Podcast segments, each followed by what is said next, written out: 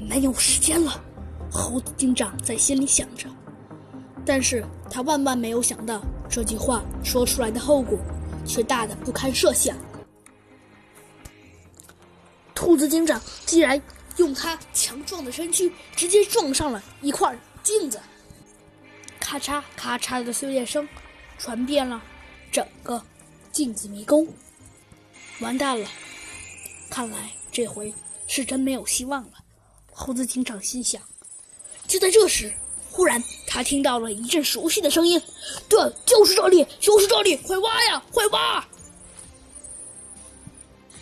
太棒了！猴子警长听到了那阵声音，好像是看到了唯一的一个救星似的，说道：“是师傅！”兔子警长也接着赶紧叫了起来。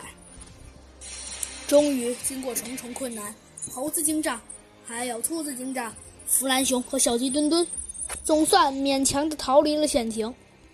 但是逃离了是逃离了，但是他们究竟还是没有抓住那个。科技鼠猴子警长知道，他一定在以后还会继续作乱的，所以迟早都得抓住他。